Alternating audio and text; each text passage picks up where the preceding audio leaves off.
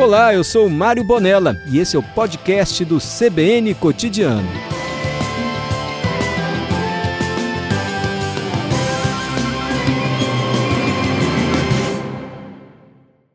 Oi, professor, tá me ouvindo agora? Olá, Mário, boa tarde. Boa tarde também a todos os ouvintes aí da Rádio CBN e da CBN Cotidiano. Professor... Uma satisfação poder bater esse papo com você aqui, Mário. Nós que agradecemos. Não sei se o senhor ouviu o programa anteriormente, já anunciamos aqui que passou pela Câmara dos Deputados o projeto de lei que prevê uma legislação específica para criptomoedas no Brasil. O projeto vai ser encaminhado ao Senado. Mas nós aqui, se o senhor tiver paciência conosco, queremos entender direitinho o que é criptomoeda, o que é Bitcoin, qual a segurança que isso pode oferecer, por que tanta gente anuncia-se uma rentabilidade acima de outros investimentos, enfim, o basicão. Professor, o que, que é exatamente criptomoeda? Olha, a, a, criptomoeda, ela, na verdade, é uma espécie de ativo digital, né, cuja segurança é fornecida por uma criptografia. A primeira criptomoeda lançada foi o Bitcoin, então é por isso que é, sempre que falamos em criptomoeda, a gente né, naturalmente se remete ao Bitcoin. E o Bitcoin surgiu em 2008 como uma resposta à crise do subprime, né, aquela crise lá das hipotecas que se alastrou pelos Estados Unidos depois mundo afora. Né? E aí a ideia dessa, dessa solução né, é, era substituir o dinheiro físico, esse dinheiro que a gente usa, né, principalmente para tirar a necessidade de intermediação dos bancos né, nas operações financeiras e também é, a necessidade de outros agentes reguladores é, do próprio sistema financeiro. Né? Então, é, chama de criptoativo é, qualquer ativo cuja segurança ela é fornecida não por um agente intermediário, como, por exemplo, bancos ou Banco Central, mas sim por uma rede que, na maioria dos casos, é uma rede é, descentralizada. Por isso, a, a parte é, cripto, né, da, do termo criptomoeda, justamente em função dessa, dessa necessidade de haver criptografia e, consequentemente, poder de processamento em alguns casos, né, para tornar as operações tanto descentralizadas quanto seguras, né, sem depender de, de um agente regulador. Entendi. Dá um medo, assim, porque o senhor disse, olha, não tem a estabilidade, a segurança ali de um banco central por trás bancando, que essa é. moeda criptografada, não sei se eu falo assim, ela vai é, ter tá valor. Correto. É isso. Como é, é, que a é. gente suplanta esse medo? Por que, que é seguro não tendo um aval do Banco Central, por exemplo? Essa é uma excelente pergunta. Uh, depende do que é que a gente entende como seguro. Né? Por exemplo, é, você comentou sobre a regulação, né? a regulamentação. Uh, os entusiastas do mundo é, das criptomoedas não, não necessariamente são contra a regulamentação. Tá? A regulamentação, via de regra, ela é boa. Né? Então, quando a gente olha uma moeda fiduciária, né, que tem o Banco Central por trás, né, fornecendo um lastro, é, de alguma maneira, é, o usuário desse, desse ativo, ele se, ele se sente seguro por entender que existe uma agência do tamanho de um banco central. Né? É, quando você vai para o mundo das criptomoedas, o que fornece a segurança é justamente a criptografia. Tá? Então, de maneira é, é, simplificada, é, é como se fosse o seguinte: tiramos todo e qualquer agente regulador da história, colocamos uma rede de computadores onde, uh, para se tentar burlar essa rede de computadores, seria necessário um poder de processamento maior do que a própria rede. Ou seja, em teoria, isso não é possível. Tá? Uh, o, o, o, grande diferencial da criptomoeda é que você não tem, ou não ter um agente regulador, você não tem alguém que defina, por exemplo, Mário, é, se vamos emitir mais moeda. Então, por exemplo, das, uma, um dos acontecimentos lá da crise do, do subprime que a gente é, percebeu é que é, várias economias resgataram diversos bancos grandes de investimento, assim como, por exemplo, a China atualmente é, é tem dado suporte à Evergrande lá, que é uma grande empresa da área de mineração. Como? Sim. Muitas vezes imprimindo moeda. Então imagina o seguinte, imagina, vamos imaginar um cenário hipotético onde temos uma economia é, com apenas dois agentes, o governo e, é, e você, Mário, por exemplo. Então imagina que o governo tem duas notas de dois reais, tá? E aí o governo vai emitir um título público dizendo, olha, Mário, é, eu estou te vendendo, eu estou te passando esse título por dois reais, daqui a um determinado tempo eu te devolvo três reais. E assim você faz, você compra um título público, esses dois reais que você usa para comprar, ele vai para o governo. Né? E o governo usa é, de toda maneira aí, tem várias formas de se usar o dinheiro é, é, é, nesse sentido. Exatamente. Então o governo fica professor. com três notas de dois reais. Exatamente. Quando ele vai te ah. devolver os três reais, ele pode, de alguma maneira, ao invés de pegar é, três reais do seu, do seu caixa, né, do seu cofre, ele pode imprimir os três reais e continuar com os seis em caixa. Uh, que é, é, essa é uma analogia para explicar como a economia se comportou em algumas crises relevantes é, espalhadas pelo mundo. É, não sei se o ouvinte sabe, mas o Brasil, por exemplo, já teve é, nove trocas de padrão monetário e sete moedas. Né? E uma parte dessas modificações da moeda foram justamente é, pelo fato de que as nossas moedas perderam valor ao longo do tempo e perderam valor a ponto de não se sustentarem mais. Se a gente pegar o real, por exemplo, lá em 2005, 2006, um real valia 46 centavos de dólar, né? Hoje, um real vale 17 centavos de dólar. Então, querendo ou não, é, a própria moeda fiduciária ela também tem risco. Tá? Sim. É, agora, é, é, é uma quebra de paradigma, né? porque não dá para dizer que os criptoativos, né, as criptomoedas, são isentos de risco. Pelo contrário, né? Então, quando a gente olha, por exemplo, Mário, é uma criptomoeda, não como uma moeda, né? até porque existe muita discussão em relação a isso, né? Eu, particularmente, não gosto de chamar de criptomoeda, tá? Eu gosto de chamar de criptoativo. Até Sim. porque os economistas que podem estar me ouvindo nesse momento podem se perguntar é, se o, o, Bitcoin tem é, as funções de uma moeda, né? Meio de troca, unidade de conta, reserva de valor, enfim. Mas uma coisa é a gente olhar é, o Bitcoin ou uma criptomoeda como uma moeda, outra coisa é observar esse ativo como um instrumento de investimento né, para reserva de valor e, eventualmente, o ganho de capital. Perfeito. O senhor foi muito didático quando explicou para a gente a diferença. Quer dizer, não pode um Banco Central ser emitindo moeda que gera crises, inflação, como a gente já viu aí. É, agora, eu vou voltar ao seu exemplo, professor. Se eu compro uhum. Tesouro Direto, é como o senhor disse, uhum. eu compro um papel do governo, uma espécie de um cheque. Daqui a um ano, o governo fala, ó, vou pegar de volta e você ganha os juros em cima. Simplificando muito. Mas eu sei o que eu estou comprando. Eu estou comprando um título do governo, um papel do governo. Quando eu compro um Bitcoin, eu estou comprando o quê?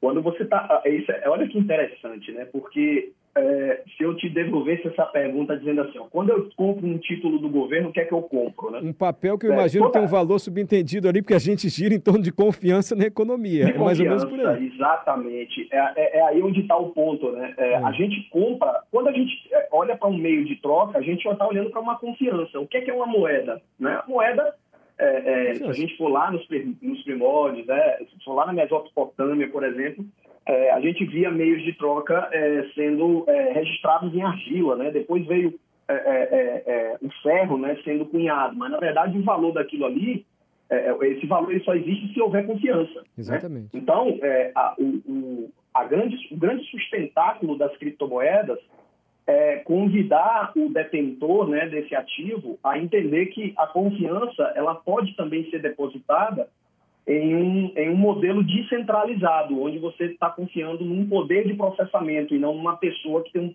o poder de tomar decisão. Então, quando eu compro um título público, eu estou comprando, comprando a promessa de que alguém vai me pagar de volta aquele meu dinheiro com juros. Né? Se a gente for na Argentina, por exemplo, a gente vai perceber em vários momentos é, onde o próprio governo deu calote. Né? Uhum. É, a Argentina, Venezuela, então existem países com essa característica. Né? É, quando a gente compra um ativo, o que a gente está é, comprando é a confiança de que aquilo ali, é, é de que tem alguém que, é, que deposita a mesma confiança que você ou até mais, tá? Então, por isso que alguns chamam o, o, o Bitcoin e outros né, criptoativos de moeda, né, de criptomoeda.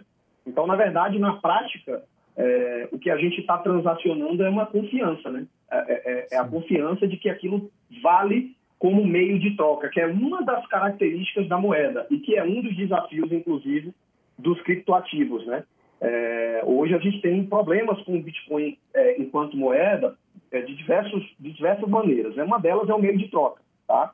Então, hoje, é, é mais fácil trocar um criptoativo pelo real, né? ou por dólar, ou por qualquer outra moeda fiduciária, do que você ir na rua e comprar diretamente um produto. Tá? Então, hoje, as, as principais soluções é, que lhe permitem trocar um criptoativo por um produto é, é uma, é, são soluções intermediárias, na qual você troca o, o, a criptomoeda por uma moeda fiduciária, no caso o real, para depois você comprar o produto. Né? Porque, querendo ou não, a unidade de conta do Brasil é o real. Né? Não é o Bitcoin. Então, é, é, esse é um dos diversos desafios. Né? Mas é uma quebra de paradigma, tá? Sim, Mário? sem dúvida. dizer isso. Sem dúvida. E que, é, é, se você me permite a opinião, ainda vai demorar muito para...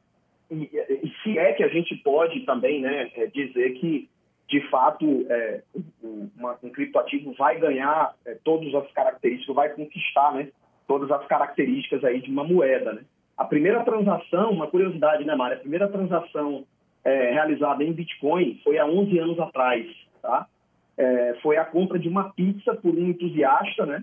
E ele pagou 10 bitcoins, né? Lá em 2010, ele pagou 10 bitcoins. Isso representaria hoje alguma coisa muito próxima a 2 bilhões de reais, né? Então, quando a gente observa a evolução de preço do Bitcoin no longo prazo, o que a gente percebe é que ela é uma moeda que tem uma tendência de ganhar valor. Ela é deflacionária. Por quê? Porque, justamente porque você não tem ninguém dizendo é, quanto de moeda que pode ser emitido. A quantidade de moeda ela já foi pré-determinada no seu início, no seu nascedor, e não é possível, né, pelo que se sabe, não é possível modificar. Então, é, serão 21 moedas, né, 21 milhões, desculpa, 21 milhões de bitcoins que estarão em circulação até 2140, né? É, e periodicamente é, você tem aí emissão é, programada de novos bitcoins. Então é, esse mercado ele já tem um conhecimento da quantidade de bitcoins que vai ser emitido, quando vai ser emitido e até quando vai ser emitido. Então, se você tem, de fato, um sistema verdadeiramente escasso, porque você sabe que não vai emitir, não, não vai existir emissão é, é, aleatória né, ou desenfreada dessa moeda, você já sabe a quantidade, e se você tem na outra ponta mais gente com interesse, com confiança em adquirir, isso é uma das características que explica a subida vertiginosa de preço. Né? Então, quanto mais gente adotar, a tendência é de subida de preço. Por quê? Porque você tem mais gente procurando e você não tem é, um aumento de oferta na mesma proporção, dado que a oferta já é pré-definida. Entendi. Quer dizer, é bem diferente da moeda fiduciária, como o senhor falou aí. Fiduciária. Professor, alguém está nos ouvindo agora, desde o começo, e ouviu o senhor falando, olha, foi o que eu compreendi aqui, é muito difícil ter um ataque hacker para burlar a regra do, da criptomoeda, porque é um sistema muito grande, como o senhor explicou está é, tá ouvindo o senhor dizer, olha, é muito difícil essa moeda perder valor como outras moedas, porque não tem emissão assim. Não tem um banco central que vai sendo emitindo moeda dessa maneira. Então, a oferta não vai crescer dessa moeda, não vai ter tanto, tanto risco de crise, enfim. E o senhor disse agora tendência de valorização. Então, se alguém está nos ouvindo e ficou entusiasmado com a ideia, eu quero é comprar Bitcoin. Como é que a gente faz? Eu tenho que não tenho que ir no banco. Porque o senhor já disse, não é um sistema assim regrado pela, pelos bancos, uma quebra de paradigma. Como é que eu compro? Como é que eu resgato? É na hora que eu consigo transformar em dinheiro para eu ir comprar a pizza assim, na moeda que está valendo de verdade, na moeda, que Bitcoin, como o senhor disse, muitos economistas defendem que não pode ser chamado de moeda. Como é que a gente faz? Quero comprar Bitcoin. E agora? É, Mário, a primeira coisa que a gente precisa deixar claro é que quando a gente espera uma, uma valorização por um determinado fundamento, isso não necessariamente vai se traduzir em realidade. Claro. Né? Até porque tudo depende da confiança, tudo depende da adoção e diversas outras características. É, por, e um outro ponto importante também de dizer é que, como é uma tecnologia muito nova, né? porque se a gente pegar é, outras moedas ou outros tipos de reserva de valor, a gente tem é, um, um, uma estrutura que já é testada por, séculos, né? Uhum. É, diferente do Bitcoin que tem 10 anos e é praticamente um bebê e é muito pequeno. O, o valor de mercado, né, o market cap do Bitcoin está na faixa de 2 trilhões, né? Isso não dá nem o PIB do, do, dos Estados Unidos, por exemplo, né? Você pegar todo o ecossistema cripto, né? Então é muito pequeno. E quando a gente, e quando a gente tem um ambiente desse muito pequeno, uh, uh, de alguma maneira a volatilidade é muito alta. Tá? Isso é muito importante de ser é, dito para que o ouvinte nos entenda. Tá? Deixa eu dar um exemplo. Lá em 2008, é, um Bitcoin valia poucos dólares, 5 dólares. Né? Em abril de 2013, já valia 100 dólares. Em novembro, valia mil dólares. Novembro de 2013. Então, é, se você pegar aí é, é de 2008 a 2013, a gente estaria falando de quase 3 mil por cento. Né? Só que se você pegar de 2013 a 2015, por exemplo, saiu de mil dólares para 200 dólares, uma perda de mais de 80%. E isso, ele, isso vem acontecendo ao longo da história do Bitcoin, né, nesses últimos 10 anos aí. Uh, então, por exemplo, recentemente a gente teve uma queda é, do seu ápice, que foi 69 mil dólares em Bitcoin, é, caindo para, é, por exemplo, agora está 48 mil dólares, uma queda de 30% em um mês. Né? Então, é, é, é muito importante dizer que é, o, o Bitcoin, por exemplo, como um investimento, é altamente volátil e é um dos ativos mais voláteis que existem, tá? Hoje no mercado, justamente pelo grau de inovação e pelo nível de incerteza em relação ao sucesso ou fracasso desse tipo de, de ativo. Então, é, é, isso é muito importante de ser dito. Não dá é, para entrar para arriscar, né, professor? Não é para entrar para arriscar, porque é muito volátil. Você tem que tem que ter paciência para saber lidar com esse negócio, né? É isso que você está dizendo? E esse alerta? Que, é, e tem que compreender o ativo que você está comprando, assim como qualquer outro. Sim. É a mesma coisa dizer, se alguém me perguntar assim, e aí, é, Thales, é, a Vale está se recuperando agora, eu compro Vale? Eu não posso dizer se é, se é para comprar ou não, porque, primeiro, eu não conheço o perfil da pessoa que está perguntando, né? Eu tenho que entender o nível de risco, o objetivo do, né, patrimonial daquele daquele investidor. Então, essa é uma resposta bastante complicada de dar e Sim. eu, particularmente, não faço, né? Recomendação.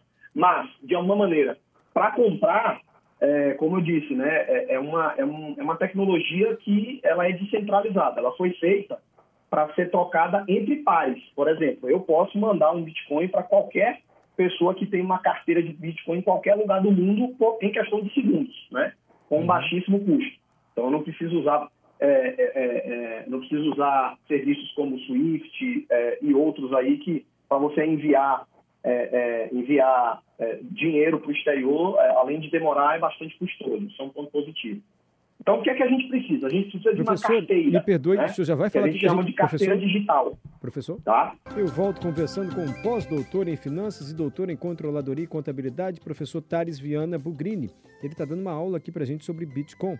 Ele já disse, olha, a tendência a longo prazo é de valorização da criptomoeda é o que estamos vendo, mas ele lembra, olha, é uma moeda muito volátil. Claro que há riscos também.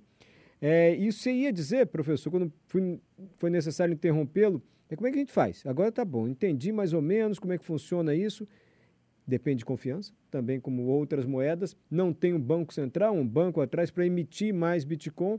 Isso é uma segurança de valorização, porque você não vai ter uma oferta maior dessa moeda.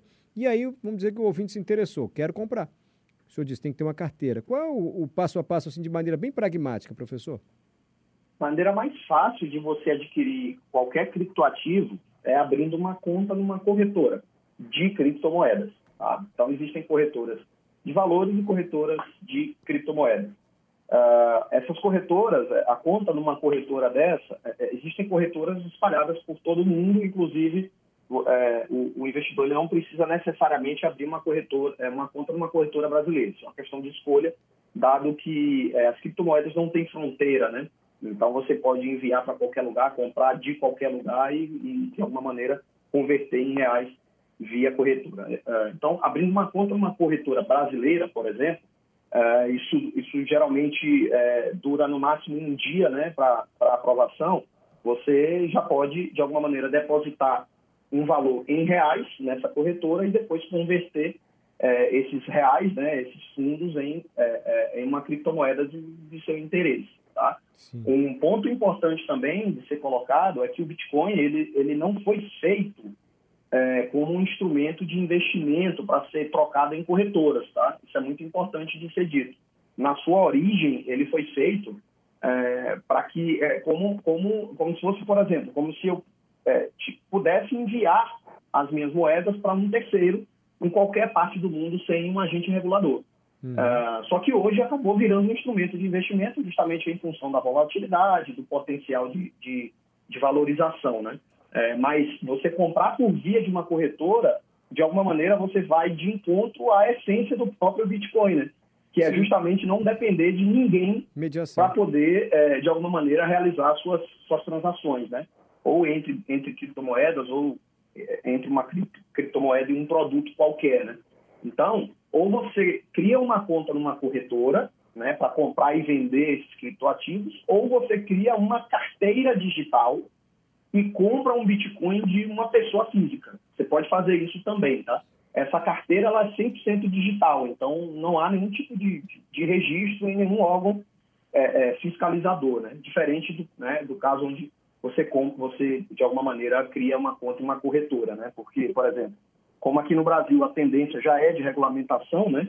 É, e uma coisa que já existe desde 2019 é bom o ouvinte entender esse aspecto aqui, todas as transações em corretoras de valores, né, de criptomoedas, já, é, já são informadas à, à Receita Federal, uhum. tá? Então, de alguma maneira, você tem uma certa regulamentação quando você vai por via de uma corretora de valores. Né? Aí é a corretora de valores que cria essa, essa carteira digital para você, né? E os, os, os, seus criptoativos não ficam na sua posse, nesse caso, é, é, por, dado que a carteira fica na corretora. Mas existem também formas de criar uma, uma carteira digital fora de uma corretora. Professor, eu vou, eu vou ler aqui três comentários de ouvintes e, e vou abusar uhum. do seu poder de síntese para a gente terminar nossa conversa com o senhor resumindo aqui em, em relação a esses comentários. Pode ser? O, Tudo bem. O Alexandre, há quatro, cinco anos atrás, eu lembro de uma reportagem que não tinha local para sacar Bitcoin só tinha um caixa eletrônico em São ah. Paulo que não dava conta de tanto saque depois da valorização da moeda. Hoje em dia ficou bem mais fácil fazer transações. O outro comentário é do Fabrício. Ele fala do caráter especulativo e ele cita bolhas também especulativas, falando das criptomoedas, principalmente do Bitcoin. E o Gabriel, quanto é que está uma moeda hoje? Hein? O Bitcoin está valendo quanto em real? O senhor pode resumir tá as bom. três na resposta final, professor? Claro, posso sim. O primeiro ponto, em relação aos saques né, das criptomoedas, né, a gente olhar para saques é, há cinco anos atrás, realmente a diferença era absurda em relação a hoje. Sim. Você consegue, é, em questão de segundos, converter é, os criptoativos em real é e, fácil. na sequência, fazer o saque, realizar o saque, né? Uhum. É, obtendo ali é, os recursos da sua conta corrente de qualquer banco. Existem também algumas soluções já de cartão de crédito e de débito, tá? inclusive é, apoiadas por grandes bandeiras, né? que já fazem é, essa conversão tá? da criptomoeda em, é, em, em, uma cobrança é, na sua moeda fiduciária. Tá? Então já existem soluções sentido, mas é preciso reconhecer que a, a gente ainda está engatinhando nesse aspecto. Tá? Okay. A forma mais fácil de você converter um criptoativo em real é por via de uma corretora de, de criptomoedas né, brasileira. Tá? O Alexandre falou em bolhas. A... Bolhas especulativas. O Alexandre falou em bolhas, bolhas especulativas. Se tem esse é, risco. Isso é, muito, é, isso é muito importante de ser comentado, porque, como a gente falou, né, existe uma volatilidade muito grande né, na, na, nas transações, né, nessas transações, é, subidas muito, muito vertiginosas e quedas também é, de, mesma, de mesma magnitude. Uh, mas o que eu poderia dizer, eu, eu, eu, fico no meio termo, tá, Mário? É, afirmar que é uma bolha é bastante complicado, porque é, são raríssimos os profissionais que, de alguma maneira, é, acertam quando uma bolha está é, para estourar, né? Alguns, inclusive, que acertam, têm demonstrado ao longo da história, em outros momentos, é, que nem sempre é, eles acertam, né? Existem grandes nomes aí que, depois de um né? é, que já estão prevendo a queda do mercado americano desde 2012, né? E, e o mercado americano só sobe. Então, é, não, há pra, não dá para afirmar que existe uma bolha, tá? tá. É, isso não é possível de afirmar. Mas o que dá para afirmar é que é um mercado muito, muito volátil, a variação de preço ela é muito forte e é, se o investidor ele nunca investiu em nada, é, eu, eu, entendo que é, o, mercado de cripto, criptomoedas nesse momento não é o melhor lugar. Tá? Ok. Professor, e para terminar, é, quanto é que está um Bitcoin hoje, em real? Nesse exato momento, 280 mil reais em uma das corretoras brasileiras. Né?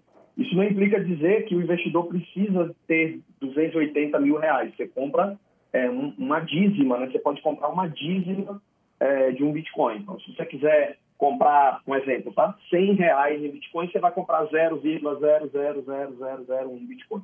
Então, que chama a, a, a, dízima menor, né? É, a gente chama de Satoshi, né? Que é o codinome de quem criou. Mas um Bitcoin hoje vale 280 mil reais.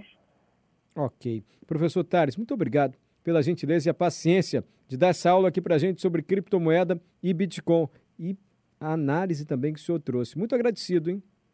Eu que agradeço, Mário. É uma satisfação muito grande, tá? Poder contribuir aí com o trabalho de vocês e com o trabalho da CBN, da CBN como um todo, tá bom?